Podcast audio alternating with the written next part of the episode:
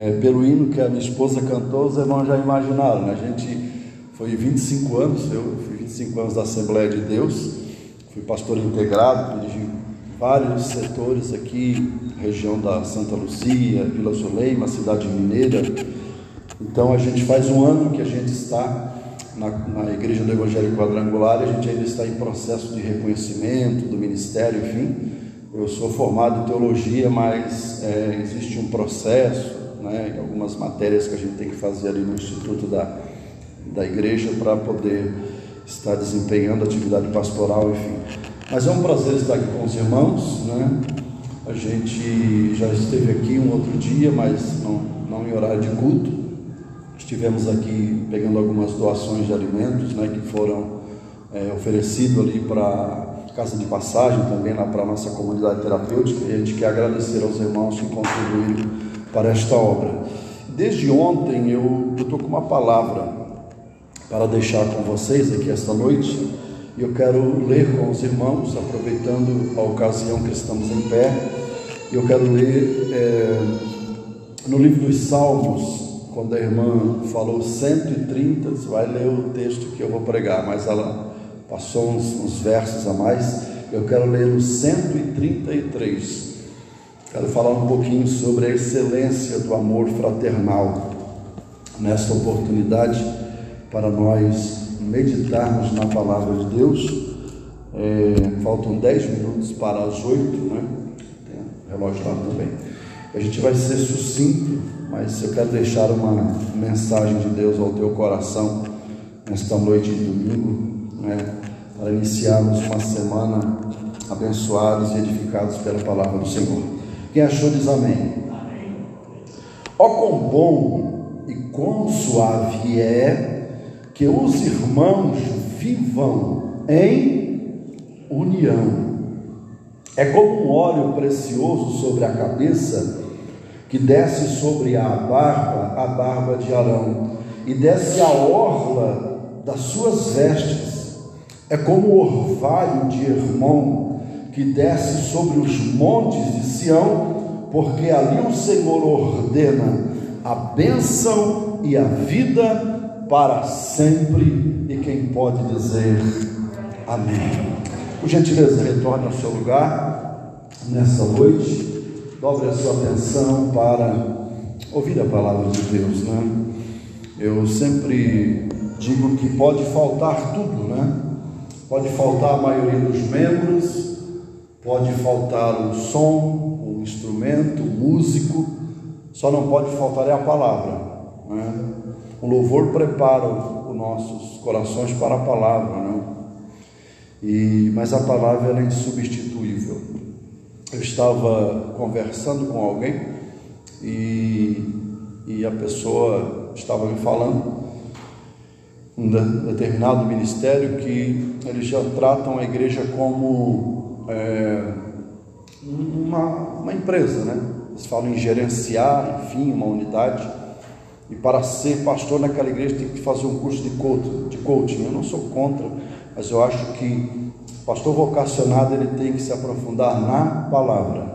Não que ele possa usar alguns outros é, é, argumentos, se apoiar em alguma outra ciência, como a psicologia, enfim, mas o cerne da pregação tem que ser a exposição da palavra de Deus, né? Senão a igreja ela vai ficar deficiente com certeza. Mas eu quero falar um pouco nesta noite sobre a excelência da união entre os irmãos. A palavra união é algo que se junta para se tornar um, né? Quando a gente casa, a gente se torna um com o nosso cônjuge, né? Então, essa palavra união quer dizer juntar duas coisas para se tornar um. E quem escreveu estes salmos, todos nós sabemos muito bem, foi o salmista Davi. Né? Davi, ele teve assim um currículo invejável para todo homem, toda mulher que queira ter uma vida legal com Deus, vamos dizer assim, né? Ter uma vida inteira com Deus, uma vida integral com Deus, ter uma vida reta, diante de Deus. Davi, ele, segundo né, a Bíblia vai nos informar, Davi ele foi um grande músico, um grande poeta, né? ele confeccionou mais de 60 ou 70 salmos que estão inseridos aqui nas Escrituras. A Bíblia vai informar que ele só não era poeta e compunha os hinos, os louvores, como ele fabricava os próprios instrumentos musicais que ele tocava. A Bíblia vai nos informar também que Davi, além de ser um grande poeta, ele foi um grande profeta, irmãos, porque ah, alguns dos seus salmos foram proféticos, que retrataram inclusive a vinda do Messias, o seu ministério, até mesmo o seu suplício, o seu sofrimento na cruz do Calvário, a sua ascensão em glória. É? Então, tudo isso está relatado aqui nos Salmos. Então, Davi ele foi também um grande profeta. É? Foi poeta, foi profeta, ele foi um exímio guerreiro.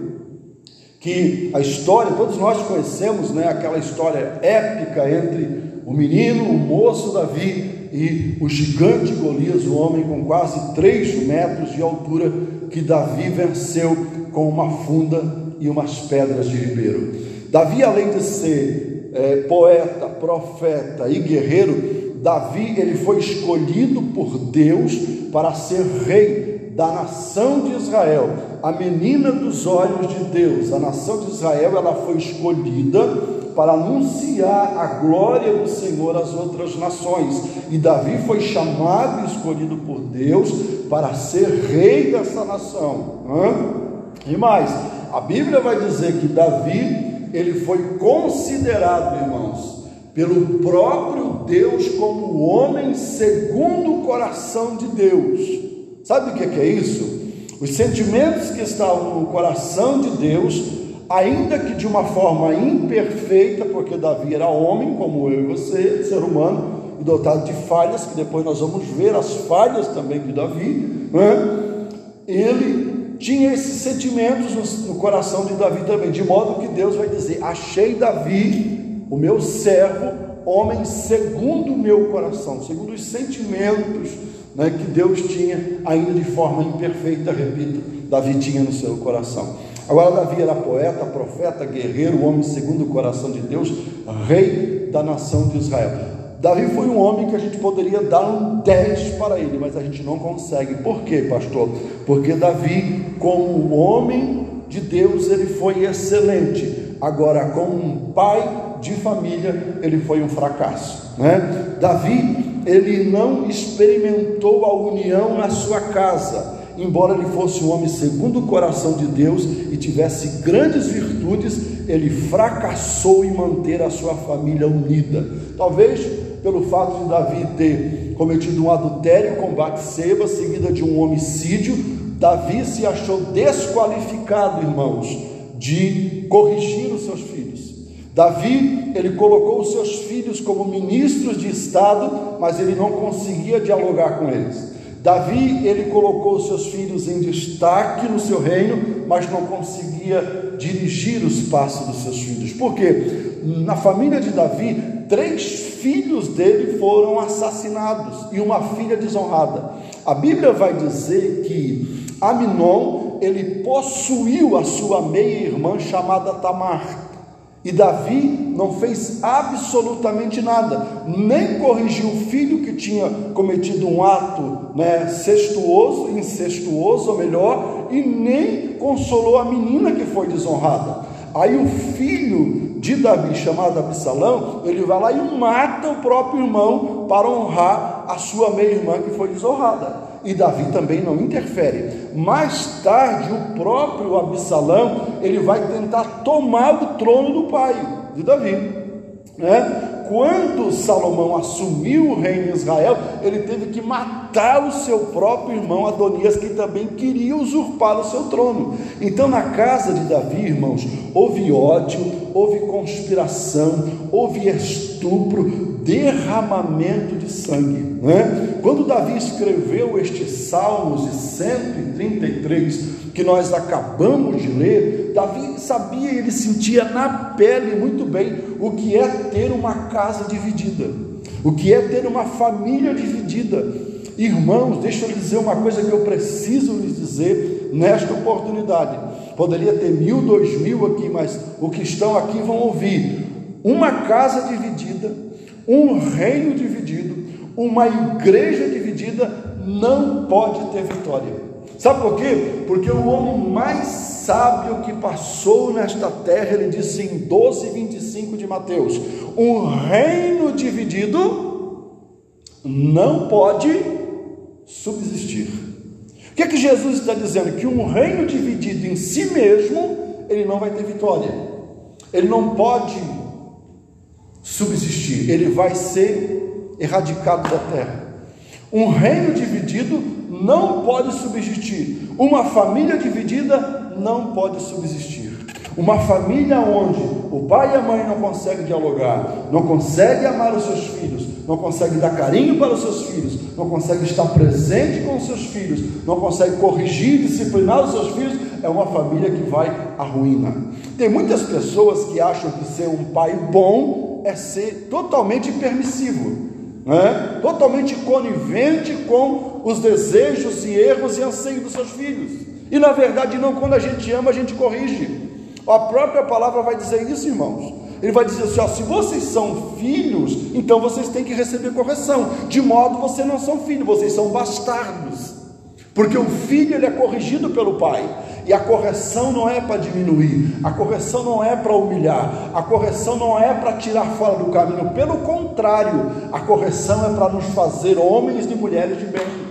É? Eu pastoreei por quase 17 anos igrejas e eu vi muitos pais que davam tudo para os filhos, tudo. Eles não, eles cres, viveram, cresceram sem nunca ouvir um não. Tudo que eles queriam tinham na mão. Sabe o que aconteceu? A maioria deles saíram da igreja, se enveredaram para o mundo das drogas, fizeram um monte de coisa errada. Eu conheci um menino criado na igreja, o pai e a mãe, tudo que saía de novo, de mais moderno que tinha, o pai ia lá e comprava. A mãe trabalhava fazendo aqueles salgadinhos se queimando lá na beira do fogão com, com óleo quente, mas tudo que eles queriam, sabe o que aconteceu? O menino cresceu, virou usuário de drogas, disse que hoje que é ateu e fez um demônio no pescoço, uma tatuagem. Sabe o que é isso, irmão? Os nãos também nos preparam para a vida. Os não que nós recebemos dos nossos pais e até mesmo de Deus vai nos conduzir para um caminho de maturidade. Quando nós entendemos o valor de um não, o valor do trabalho, o valor da disciplina, nós estamos criando e formando filhos para serem cidadãos corretos.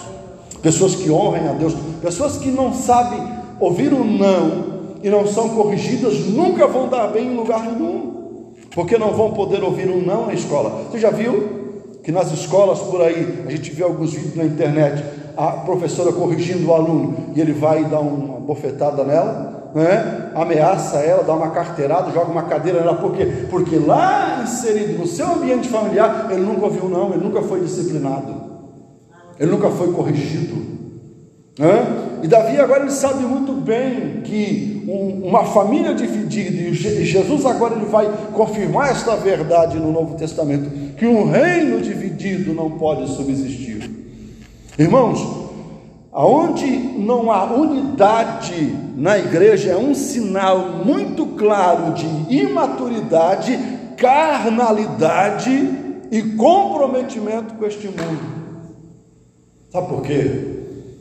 Porque quando eu não me alegro com as conquistas dos meus irmãos, quando eu não me alegro quando o meu irmão está sendo honrado, quando eu não me alegro quando a igreja está sendo abençoada, ainda que eu não, não seja a pessoa que esteja na frente daquele departamento tal, quando eu não consigo me alegrar com isso, eu sou um pedaço solto do corpo.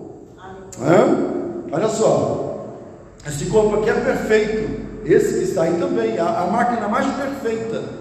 É? Esse braço aqui é forte, esse aqui é forte, o seu também. Aí você pega e corta esse braço aqui para você ver. Corta aqui, que Deus me livre. Esse é o braço direito que eu sou destro. Joga ele no chão. Daqui sete dias ninguém consegue chegar perto. Fedor insuportável. Começa a, estar, entrar em estado de decomposição. Apodrece, com um cheiro horrível. Assim é alguém que não tem unidade, que não consegue se unir ao corpo de Cristo. Ele é apenas um pedaço solto. Ele apenas repele as pessoas afasta, afugenta as pessoas, mas quando nós estamos unidos, nós podemos presenciar a manifestação da glória de Deus no nosso meio. Quer ver uma coisa, irmãos? Ó, Jesus ascende aos céus, ele vai para a glória e ele deixa os seus discípulos, certo? Deixa os seus discípulos e a ordem é: ficar em Jerusalém até que do alto sejais revestidos de poder. Os discípulos vão se trancam no cenáculo com medo dos judeus, ok? E eles começam a orar a Deus, porque eles queriam a promessa, o consolador que Jesus tinha prometido antes de ir aos céus. E eles começam a orar. E o texto de Atos vai dizer assim, ó: Estavam todos unidos, reunidos e unânimes no mesmo lugar. Eles estavam o quê? Unidos. Quem está prestando atenção diz amém. amém. Unidos, re e unânimes no mesmo lugar. Você não vai ver na entre, nas entrelinhas do capítulo 2 de Atos ninguém brigando por posição. Você não vai ver nas entrelinhas do de Atos alguém brigando para ser maior do que ninguém. Você não vai ver Pedro se levantando e dizendo assim: Ó, o mestre foi, mas agora eu que mando aqui. Vocês escutaram aquele dia lá em Cesareia de Filipe? Ó, ele diz assim: Ó, de Filipe, ele diz assim: Ó, Pedro, tu és Pedro, sobre esta pedra edificarei a minha igreja e as portas do inferno não prevalecerão contra ela. Eu sou o cara que tem a chave aqui. Você vai ouvir isso? Não. Você vai ver eles orando. Você vai ver eles clamando.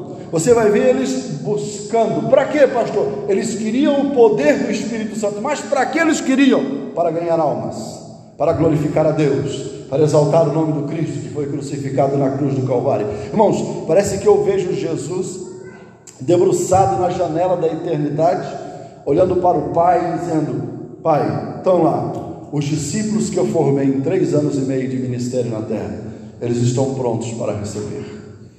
Eles estão prontos para ser cheios do Espírito Santo, porque eles estão unidos, eles estão unificados, eles estão coesos. Não tem ninguém lá querendo puxar o tapete de ninguém. Irmãos, eu estou pregando isso que o Espírito Santo me deu aqui essa noite. O Jesus que tu serve, que eu sirvo, que está aqui, mandou eu falar isso aqui essa noite.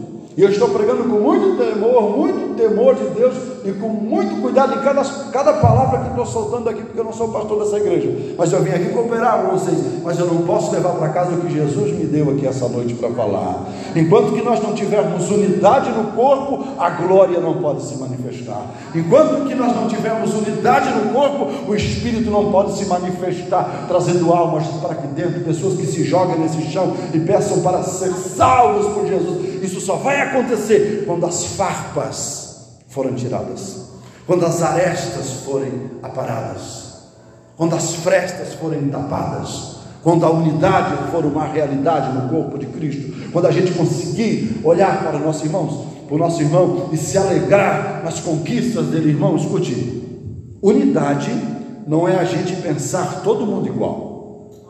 Não, não é isso que eu estou falando. Unidade, união, não é a gente se vestir todo mundo igual. Não. Unidade, união não é a gente ser todo mundo com o mesmo vestido, com o mesmo paletó, com a mesma Bíblia, com a mesma gravata. Não.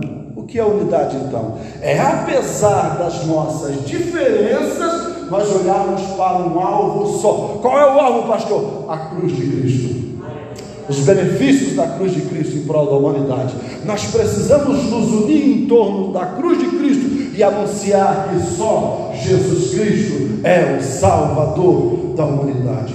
Então os discípulos estão ali, eles querem poder, eles querem poder para glorificar a Deus, porque tem gente, irmãos, que ele acha que ministério, que cargo, que poder de Deus é para promover ele.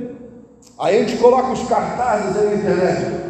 Fulano de tal, ele cura, ele faz obturação de dente de ouro, de prata, de cobre, não sei de que. Ele cola a gente na parede, ele faz gente. Isso, o dom espiritual não é para me autopromover. O dom espiritual é para servir a igreja. É serviço. Jesus disse: aquele que quer ser o maior, que seja então servo. Jesus disse assim, gente, eu vou dar uma aula para vocês de liderança. Quem quer ser líder aqui? Aí todo mundo, opa, quem é que não quer ser líder, né? Então eu vou dar uma aula de liderança para vocês. Aí os discípulos devem ter pensado assim, agora eu vou falar um pouco sobre astronomia, astrologia, sobre isso e aquilo, para a gente, a hora que abrir a boca, todo mundo ficar impactado com as nossas palavras. Ele vai lá, tira a roupa, coloca uma toalha na cintura, se cinge com uma toalha, pega uma bacia e começa a lavar os pés do discípulo. Ele diz assim: aquele que quer ser o maior tem que ser o servo. Aleluia. Aleluia. Aquele que quer ser o maior, que seja o servo. Quanto mais cheio do Espírito Santo eu for, mais servo eu tenho que ser, mais humilde eu tenho que ser, mais servido eu tenho que ser. Amém, irmãos? Aí os discípulos estão lá, estão orando, e a Bíblia diz assim: eu gosto desse texto de Atos, e de repente, ouviu-se do céu um som, como de um vento veemente e impetuoso, e encheu toda a casa onde estavam assentados, e foram vistos línguas repartidas como que de fogo, as quais pousavam sobre cada um deles, e todos. É? Não é só o Pedro, Tiago João. Porque tem lugar que é só o Pedro, o Tiago e João que são cheios do Espírito Santo, é só o Pedro, Tiago e João que salta, é só o Pedro que dão glória a Deus. Todos, todos foram cheios do Espírito Santo e começaram a falar em outras línguas, conforme o Espírito Santo lhe concedia que falassem. E em Jerusalém estavam habitando judeus, varão religiosos de todas as nações que estão debaixo dos céus, e correndo aquela voz, diz a Bíblia, ajuntou-se uma grande multidão que estava confusa, porque cada um ouvia falar na sua própria língua materna, e aí vai dar uma lista de 13 ou 12 ou 13 nações que estavam, mas aquele tinha ali representante lá da Índia, por exemplo, que ouvia na sua língua materna, tinha um representante lá da Europa que ouvia na sua língua materna, tinha um representante de outra parte do mundo, ouvia na sua própria língua materna, e eles ficavam maravilhados porque eram homens comuns, iletrados, homens simples da Galileia, e estavam falando uma língua, e eles estavam entendendo as maravilhas de Deus, quando a unidade no corpo de Cristo, quando a igreja está unida, ela fala uma linguagem espiritual que atrai as multidões para a porta do templo, porque quer ver as maravilhas de Deus. Sabe o que é isso, irmão? Imagine, tinha 120 pessoas cheias do Espírito Santo falando em língua, certo? 120. Tinha mais de 3 mil pessoas na porta, porque foi quase 3 mil que se converteram, não foi? Tu já pensou se cada pessoa, cada daquele ali, 120 falava uma língua, um falava francês, outro falava inglês, outro falava isso, porque na verdade os idiomas não eram bem definidos assim naquela época. Mas vamos lá. E já pensou se todos ouvissem e um falasse uma língua do outro, ia ser uma confusão, né? E Deus não é de confusão. O nosso Deus não é de confusão. Então eles falavam uma língua só uma linguagem espiritual, uma linguagem de nações, é verdade, mas era uma linguagem espiritual. Quem aqui já ouviu falar na ONU? Organização das Nações Unidas. Já ouviu falar, né? Você vai discursar na ONU, por exemplo. Lá tem um representante de cada país do mundo, certo? Mas você fala só português. Você não sabe falar inglês, árabe, chinês, japonês, mandarim? Você sabe falar só o português. Mas não tem problema, porque lá na ONU tem um dispositivo, uma máquina, que você coloca um fone de ouvido, né, e eu estou lá discursando em português, como eu estou falando para os irmãos. Aí você é árabe, por exemplo. Né? Aí você coloca o fone de ouvido e coloca, eu quero ouvir em árabe. Aí eu falo em português aqui no microfone, a máquina ela traduz simultaneamente a minha voz para o árabe, para a sua linguagem materna. Foi isso que Santo fez no dia de Pentecostes. Os discípulos falavam uma linguagem espiritual. Que linguagem é essa, pastor? A linguagem da unidade. Você não entendeu ainda? Eu vou te explicar. Quando os homens quiseram se alienar de Deus, se dividir de Deus, o que é que eles fizeram?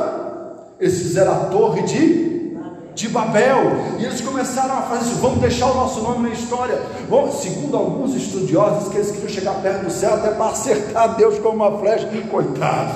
Aí quando Deus olhou que eles estavam fazendo algo para se afastar ainda mais de Deus, Deus lá e confunde as línguas, não é? Aí cada um começou a falar uma língua, outro ninguém entendeu mais nada, um pedia massa, outro pedia madeira, outro pedia, ninguém entendia mais nada, eles se dispersaram pela terra. E daí surgiu os países, os continentes, não é isso?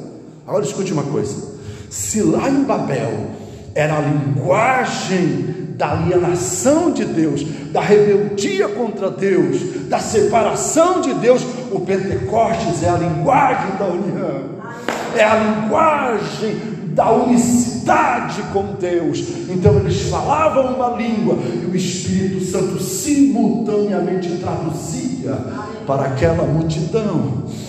E a Bíblia vai dizer que terminando eles de falar, e Pedro começou a discursar e começou a pregar uma mensagem como essa que eu estou pregando, na unção do Espírito Santo, e disse que os corações deles começaram a se compungir. Sabe o que é isso? A palavra compungir é o mesmo que retalhar, é o mesmo que esmagar, que triturar. O coração dele foi esmagado pela unção do Espírito Santo. Eles disseram assim: Irmãos, irmão Pedro, quem? Irmãos, há 50 dias atrás eles tinham pendurado o mestre de Pedro e dos discípulos na cruz, não foi? Porque depois da Páscoa, 50 dias era o Pentecostes. A palavra Pentecostes quer dizer 50, 50 dias depois da Páscoa. Aquele homem, para os judeus, a maioria era um impostor. Mas agora, a igreja que ficou no lugar do Nazareno está cheia do Espírito Santo. A igreja que ficou no lugar do Nazareno está unida. Aleluia! Ela está unida. E quando ela se une para buscar a Deus, Deus derrama o seu espírito. E quando Deus derrama o seu espírito, a igreja prega na unção. E quando a igreja prega na unção, o inimigo, os inimigos da igreja viram nossos irmãos. Aí eles olham e dizem, irmão Pedro, isso aqui é forte demais. Dá para você dar uma glória a Deus aí? Olha só, olha só, irmão Pedro, o que faremos para ter o que vocês têm? Irmãos, é assim, ó. A hora que a glória de Deus se manifesta, a hora que o poder do Espírito se manifesta, as pessoas vão entrar correndo para aquela porta, vão se jogar nesse altar e vão dizer: irmão, pastor, eu quero isso que vocês têm. Eu quero essa presença que vocês têm, essa paz que vocês têm, esta alegria que vocês têm, essa harmonia que vocês têm. Aleluia. Eu lembro-me um certo dia, eu já vou, já vou, continuar, vou concluir meu raciocínio aqui, mas o Espírito Santo me fez lembrar de algo muito forte agora. Eu, eu, eu vim para Criciúma em 96, vim ali de Morro da Fumaça. Quando cheguei aqui, eu fiquei uns 5, 6 meses aqui, aceitei Jesus. Na verdade, eu voltei para a igreja. Eu conheço o Evangelho há mais de 40 anos. Minha mãe, faz mais de 50 que é crente. E eu aceitei Jesus, fui para a igreja e comecei a trabalhar de promotor de vendas aqui em Criciúma. Trabalhei numa outra empresa, depois trabalhei de promotor de vendas. E um dia eu peguei, só, eu peguei o ônibus, eu sempre gostava, nem gosto ainda, de andar bem arrumadinho, né? Então eu andava bem passadinho e tal. E eu tinha a minha pasta ali, tinha o meu jaleco, minhas coisas de promotor. E eu subi no coletivo lá na Vila Zuleima e eu pensei assim, eu fui para o fundo do ônibus e eu vi que só tinha uma cadeira, um banco ali vago. O, o ônibus estava cheio. Eu até notei que tinha um moço ali do lado, mas eu nem prestei bem atenção nele. Aí eu entrei, quando eu, cheguei, quando eu ia assentar, assim, pô, mas se eu me assentar, eu vou amassar minha roupa, eu fiquei em pé. Segurei naquele ferro ali, fiquei ali. E com uma pasta segurando aqui, segurando ali, foi.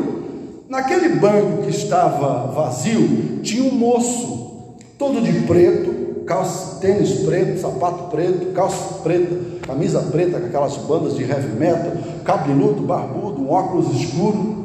Eu até percebi ele, mas enfim.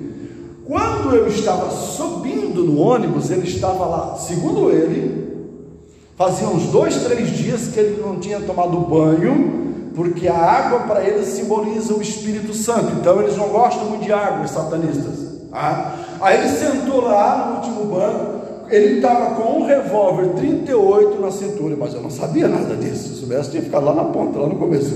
Né? Mas eu não sabia nada disso. E ele estava com um revólver e disse assim: ó, o primeiro que se assentar aqui e olhar para mim atravessado, eu vou dar um, né, um tapa nele, seja. E se ele achar ruim, eu vou descarregar o revólver na cabeça. Ele estava endemonhado mesmo, cara. E quando eu cheguei, eu subi, ele, um crente ainda, almofadinha, ele começou a me xingar em pensamento. E quando eu cheguei na frente dele, ele pensou, é esse aí mesmo, se sentar, mas eu não sabia, lógico. Se ele sentar, eu vou pregar a mão na, na cara dele, ele pensou. Mas só que eu não sentei, eu fiquei em pé na frente dele. O Espírito Santo não me deixou sentar. Eu entendi que foi Deus ali. E eu fiquei ali, chegou, quando chegou a minha parada, e ele pensava, se ele não vai se assentar, a hora que ele se assentar, eu vou dar um cutucão nele para ver se ele acha ruim, mas eu não me assentei. Eu puxei aquela cordinha ali, aquela campainha, parou o ônibus, eu desci ali perto da Admol e eu peguei a minha pasta e fui para o supermercado Angelone, ali, o center que eu trabalhava ali, fixo ali o dia todo. Ele ficou olhando para mim, eu descer. E ele começou a pensar assim, mas espera aí, olha esse camarada aí. Ele tem um brilho na face, uma coisa diferente dele. Ele mora lá, lá na, o pai dele morava na Vila Zuleio, o pai dele era músico lá na igreja da Assembleia de Deus da Vila Zuleio. Mas não deve ser tão ruim assim ser crente, não, ele pensou. Ele tocava em uma banda de heavy metal chamado Floresta dos Demônios. Eles pintavam o rosto, tipo aquela banda Kiss lá, né? e eles pintavam o rosto, eles cuspiam fogo no palco. Eles estavam fazendo uma turnê no Brasil. Eles iam fazer um show lá no Gigantinho, em Porto Alegre, né? Eles iam sacrificar um cordeiro no palco. A meta dele era entrar nas igrejas e destruir as igrejas. Essa era a missão que foi dada a ele. E quando ele começou a olhar para mim, irmão, eu não disse uma palavra para ele. Eu não disse Jesus te ama, eu não disse vai para a igreja, vem comigo no culto, eu não falei nada, absolutamente nada, eu só estou contando isso para vocês porque ele me contou depois. E o Espírito Santo veio ao coração dele e disse assim: não é tão ruim ser crente. Olha para ti, sujo, fedendo, mal cheiroso, olha para ele. Alma limpa, corpo limpo, coração limpo. Ser crente não deve ser tão ruim assim mesmo, pensou ele. Eu vou lá na igreja desse crente. E um dia nós estávamos num culto, acho que era uma, uma festividade, o pai dele tocava baixo no conjunto, e quando o pai dele viu, ele não acreditou, irmãos. O pai dele não acreditou, ele entrou barbudo, cabeludo de preto e se jogou diante do altar. E eu não sabia de absolutamente nada. Quando terminou o culto, ele disse assim: Eu posso te dar um abraço, obreiro. Na época eu já era presbítero. Eu disse: Claro que sim, presbítero, auxiliar, não sei. Ele me abraçou e disse: Sabe por que, que eu estou aqui? Eu disse: Por que? Tu nunca pregou para mim. Mas tem algo em ti que diz que ser crente é melhor do que servir a Satanás. E a partir de hoje eu quero servir o teu Deus quando a unção Deus se manifesta na igreja, quando a unidade no corpo de Cristo, quando Deus libera a unção, não precisa às vezes falar muito. Alguém entra aqui e é curado da depressão. Alguém entra aqui e é curado da ansiedade generalizada. Alguém entra aqui com o casamento quebrado, sai restaurado. Mas eu não falei nada, irmãos. Eu abri o meu o meu gabinete, o meu consultório na igreja, para quê? Sabe para quê? Só para ouvir as pessoas. Falava nada, eu sentava e dizia: qual é o teu problema? A pessoa falava meia hora, tirava tudo para fora. No final, dava duas, três palavras direcionadas por Deus. Que ela dizia: O Senhor me ajudou tanto, mas eu só escutei ela. Aleluia. Mas a unção que está em nós. Bendito seja o nome do Senhor o coração daquela multidão se retalhou e eles disseram: O que é que nós vamos fazer, irmãos? Creiam no Senhor Jesus e sejais batizados no nome dele, para que haja remissão de vossos pecados e haja um refrigério nas vossas almas, para que vocês encontrem a vida eterna. E naquele dia, no Pinheirinho, quase 3 mil almas se renderam ao Senhor. Quem é que estava pregando ali, irmãos? Quem é que estava pregando ali? Um pescador do mar da Galileia. Quem é que estava pregando ali, irmãos? Um homem que negou Jesus três vezes. Quem é que estava pregando ali, irmãos? Era um homem sanguíneo, um homem que quando viu bater em Jesus, arrancou a espada, já cortou o pescoço, quis cortar o pescoço, o cara tirou a cabeça, arrancou a orelha. Quem é que estava pregando ali, irmãos? Alguém volúvel, alguém que anda por cima das águas, mas tem medo e afunda, alguém como nós, com defeitos, com virtudes, mas alguém que está cheio do Espírito Santo, e quando está cheio do Espírito, ele prega e as pessoas se convencem. Dá para dar uma glória a Deus aí, seu não? Aleluia. Bendito seja Deus. Pregue, cante, faça na unção do Espírito. Mas como é que eu faço para ter unção, pastor? Ore, jejua, lê a Bíblia, tenha uma vida reta, mas tenha unidade. Irmãos, tem gente que quebra tudo dentro de casa, palavras ofensivas, xingamento, tudo. Aí vem aqui quer ser abençoado. Não, primeiro a gente tem que consertar lá dentro de casa. As coisas têm que mudar lá dentro. Tem que haver união, tem que haver palavras de afeto, palavras de afirmação, palavras de carinho, palavras de respeito. Amém, irmãos? Eu vou em frente aqui para nós irmos para o final. Olha só. Pelo menos três coisas Davi destaca no Salmo 133 que eu quero destacar com vocês aqui. São 8 horas e 25 minutos agora. Até 15 para as 9 nós vamos embora. Olha só. A primeira verdade aqui é que a união, diga comigo, a união, mais alto por favor, a união entre os irmãos é algo belo, bonito, lindo, beautiful. Beautiful quer dizer bonito em inglês. Né? Olha só, a união entre os irmãos é algo belo, é algo lindo. A coisa mais linda que possa se ver, é uma família unida. Hã? O que, que a gente vê às vezes? A gente vê famílias, casamentos, por exemplo, de relacionamentos abusivos, hã? em que a mulher não pode crescer, só o marido pode crescer profissionalmente, intelectualmente, né? ou vice-versa. O que nós vimos às vezes é uma briga desenfreada entre os cônjuges para ter mais atenção, né? jogam os filhos contra o pai ou contra a mãe, mas ah, eu sou mais bonzinho contigo, né? eu sou melhor contigo. Isso é muito feio de se ver. Né? A uma igreja onde o corpo de obreiro, os líderes lutam entre si, né? guerreiam contra o pastor, guerreiam contra o ministério. Isso é muito feio de se ver, irmãos. Fofoca, eu vou falar, hein?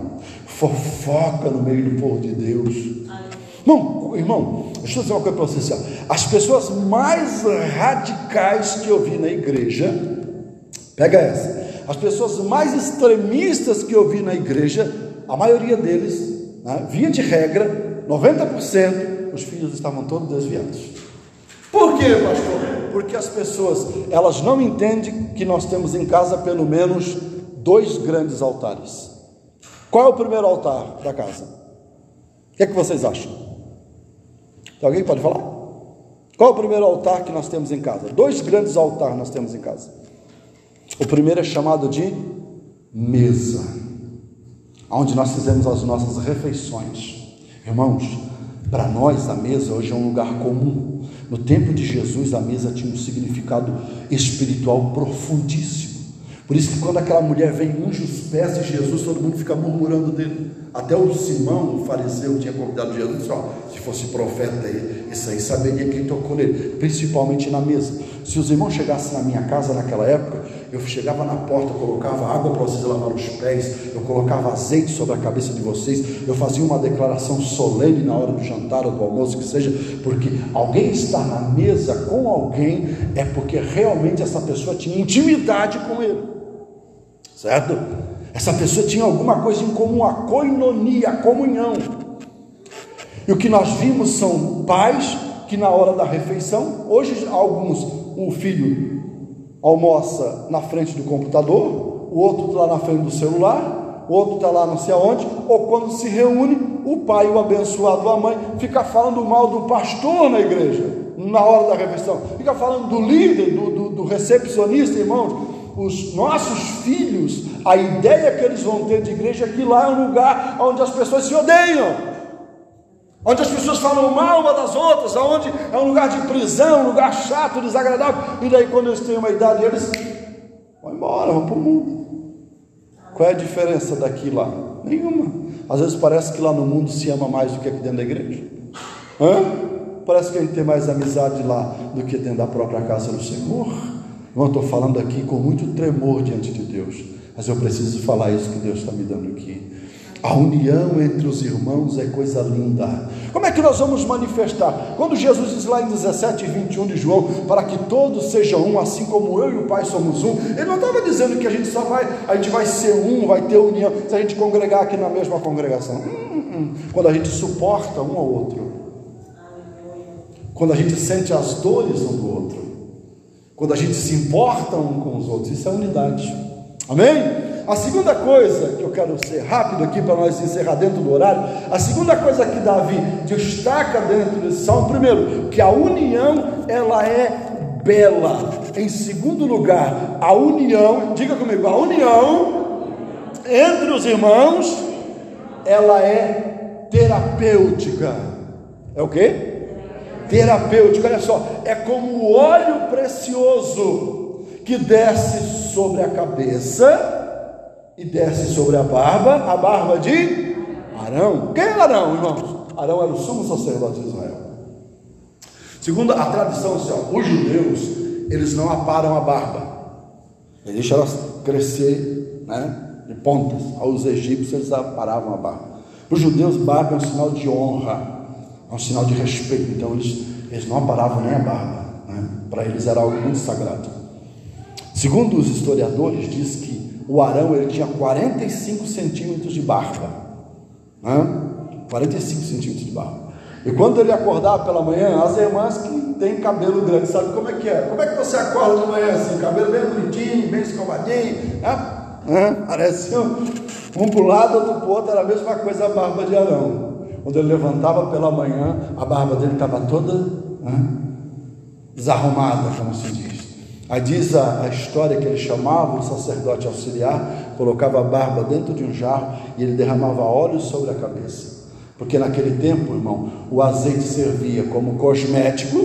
Hoje a gente tem aí a Natura, não estou fazendo propaganda para ninguém. Natura, Avon, não sei o que e tal. Naquele tempo só tinha um azeite para embelezar. Era usado para cosmético, certo? Era usado como remédio, que diz que o homem que caiu à beira do caminho, o bom samaritano aplicou nas feridas dele azeite e vinho, era usado como combustível para alumiar, certo?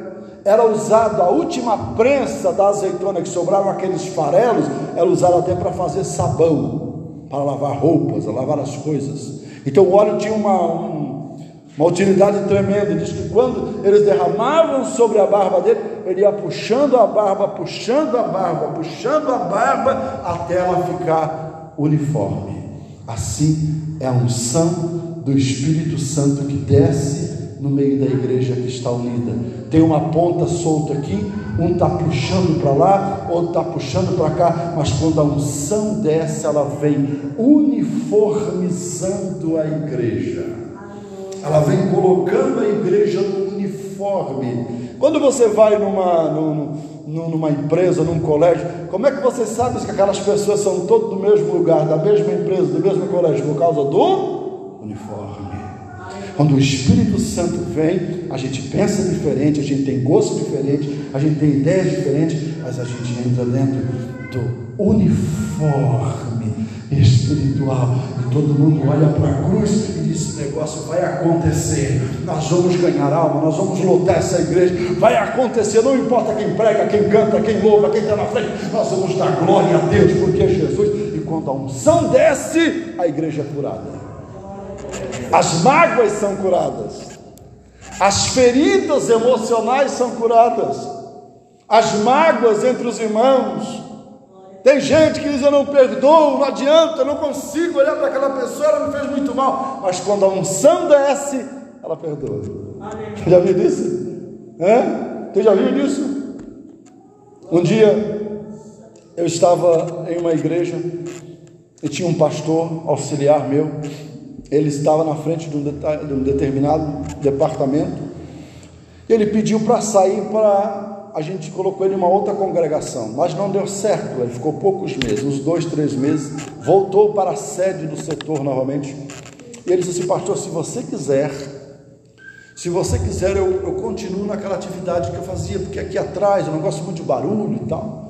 Você não, tudo bem, só que o culto de terça-feira, que era o culto de ensino da palavra de Deus, eu não fazia outras coisas a não ser pregar, não dava aviso, não empossava ninguém, eu deixava o meu co-pastor, o meu vice que tinha ali, né? Eu disse para ele, ó, empossa fulano de tal no cargo novamente. E eu fiquei lá esperando a minha oportunidade para me pregar. E depois eu preguei, enfim e tal. E eu falei para ele, ó, o meu segundo, o meu co-pastor vai te empossar. Não, não tem problema, pastor. E eu orei por ele, aí ele orou, enfim, impulsou ele no cargo. Passou dois, três dias, a esposa desse irmão, desse pastor, me ligou: O senhor pode vir aqui em casa? Pode vir aqui em casa? Posso, imagina. Aí, como eu vi, eu senti alguma coisa no tom de voz dela, eu pedi para um outro obreiro auxiliar ir comigo, né? Sempre é bom em dois. Eu, quando eu cheguei lá, disse: Pronto, pode falar.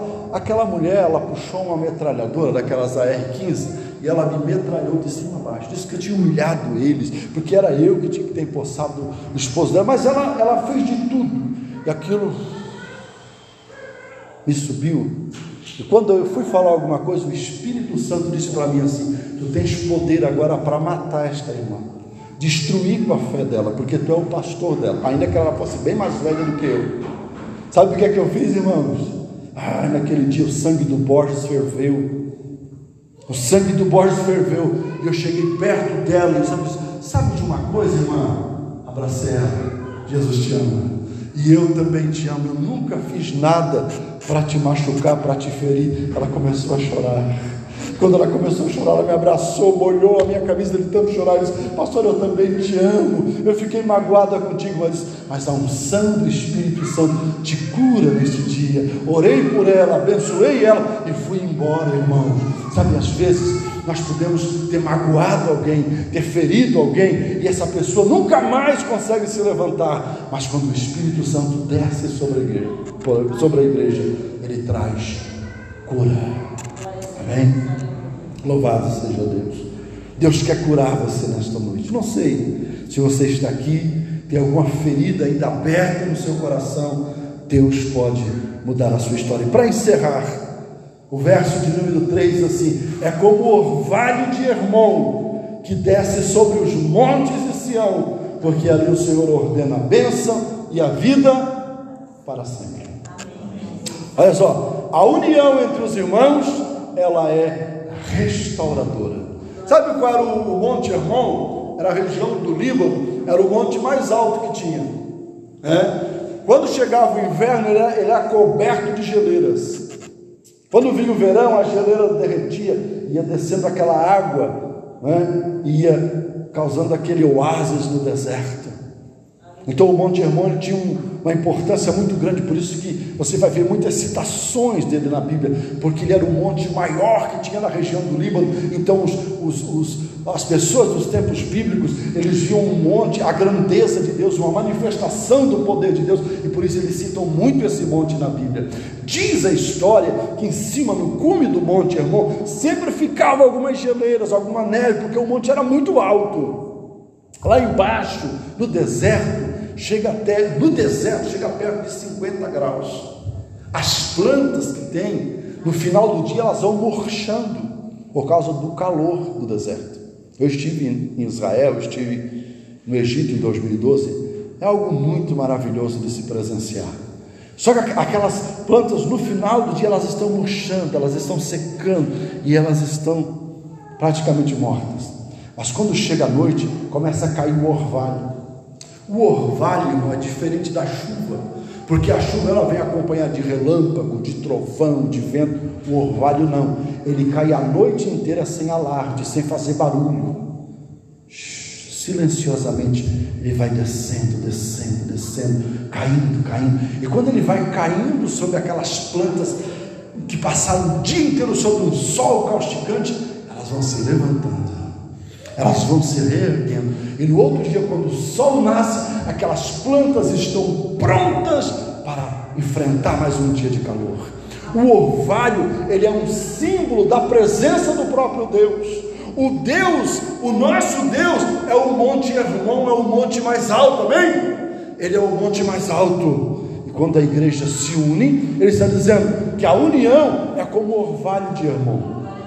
Quando a gente se une, quando a gente deixa de lado as diferenças, quando há realmente respeito, então o monte mais alto começa a derramar o seu orvalho sobre nós. Oh, aleluia! a depressão vai embora, a mágoa vai embora, o ressentimento vai embora, a, a tristeza vai embora, a angústia vai embora. Quando ela passa, quando o orvalho encharca o nosso interior, o nosso deserto, nós nos levantamos para fazer a obra do Senhor. Amém, meus irmãos? Que nesta noite o orvalho de irmão possa descer sobre esta igreja, tirando toda a aridez, toda a sequidão no meio deste povo. E o, o salmo vai encerrar assim, eu encerro também. É como o orvalho de irmão que desce sobre os montes de Sião, porque ali, ali aonde, irmãos? Aonde tem união. Porque ali o Senhor ordena a bênção e a vida para sempre. A união entre os irmãos é abençoadora. Glórias a Deus. Eu quero orar por você nesta noite. Ficamos em pé em nome do Senhor Jesus. Eu quero orar por você nesta noite. Se você quiser receber uma oração, você pode sair do seu lugar. Tem bastante espaço aqui na frente. Se você não quer sair do seu lugar, coloque a mão no teu coração. Aleluia. Eu quero orar por você nesta noite. Feche os seus olhos. Bendito seja o nome do Senhor. Feche os seus olhos.